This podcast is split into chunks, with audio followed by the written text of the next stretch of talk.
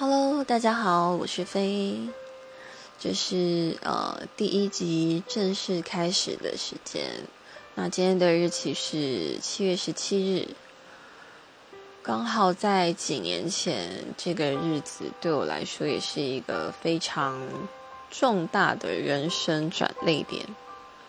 那今天要跟大家分享的主题是，呃，一位叫做三毛的作家，不知道大家有没有听过这位作家呢？成品有一个叫做“周四读书”的系读诗的系列，讲错不好意思。那他们呃刚好这礼拜分享的诗是三毛的诗，那今年也刚好是这位作家逝世满三十周年。我个人非常喜欢这个诗的架构，所以我也根据这个诗的架构，再额外写了同样主题的诗。那下面我就分享给大家听喽。三毛，如果有来生，如果有来生，要做一棵树，站成永恒，没有悲欢的姿势，一半在尘土里安详，一半在风里飞扬，一半洒落阴凉。一半沐浴阳光，非常沉默，非常骄傲，从不依靠，从不寻找。这是三毛的《如果有来生》，描写的是呃，将来如果有来生，想要做一棵树，那它的姿态是什么样子的？那接着我就跟各位分享。我自己根据这个架构所描写的同样主题的诗，菲拉格斯，如果有来生，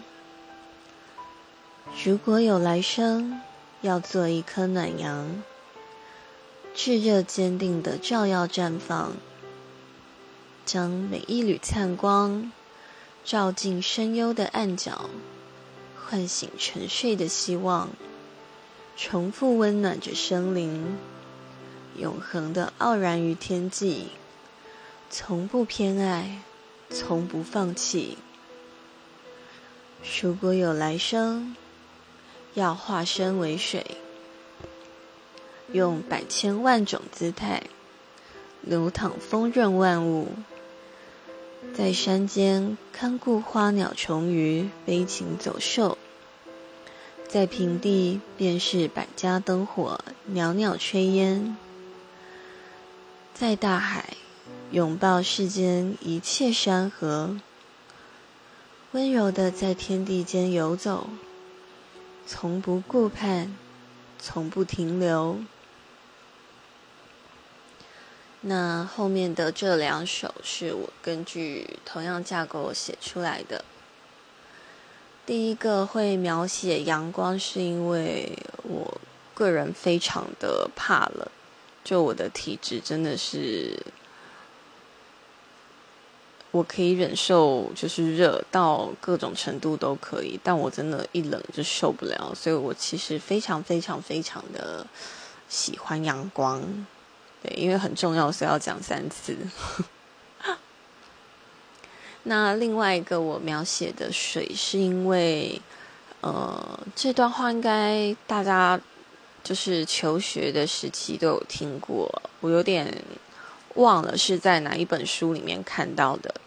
但如果根据我的背诵记忆没有错误的话，它是这样写的：上善若水。水利万物而不争，就是这个状态。我觉得我个人是非常喜欢的了。就是他没有要去争什么，可能他自己本身也觉得不需要。那因为我自己不是很喜欢起争执的人，因为我觉得很麻烦，也很累。那像争执的这个部分，如果大家都还记得的话，以前在那个我个人我自己没有记错的话，我们那时候念书，呃，课本有一段是有在教君子之争。那我非常喜欢那个意境，喜欢的原因是因为我觉得那样子的君子之争可以省去很多不必要的麻烦。当然，现实生活中是不太可能发生的啦。那一段话我记得是这样的：“君子无所争，必也射乎？揖让而生，下而应，其争也君子。”当然，他描写的是一个动作，可能他的心理层面的状态，他其实没有写出来。也许会有一些，比如说不甘心啊，或不想认输啊，然后或者嫉妒之类的。可是他其实呃没有描写的这么详细，所以说他是写的是一个怎么说？嗯。行为，他写的比较偏向行为，但是我觉得这样子的行为相对来说是比较 peace 的，可以就是互相省去很多的麻烦跟争执，所以我一直都很喜欢那样子的状态。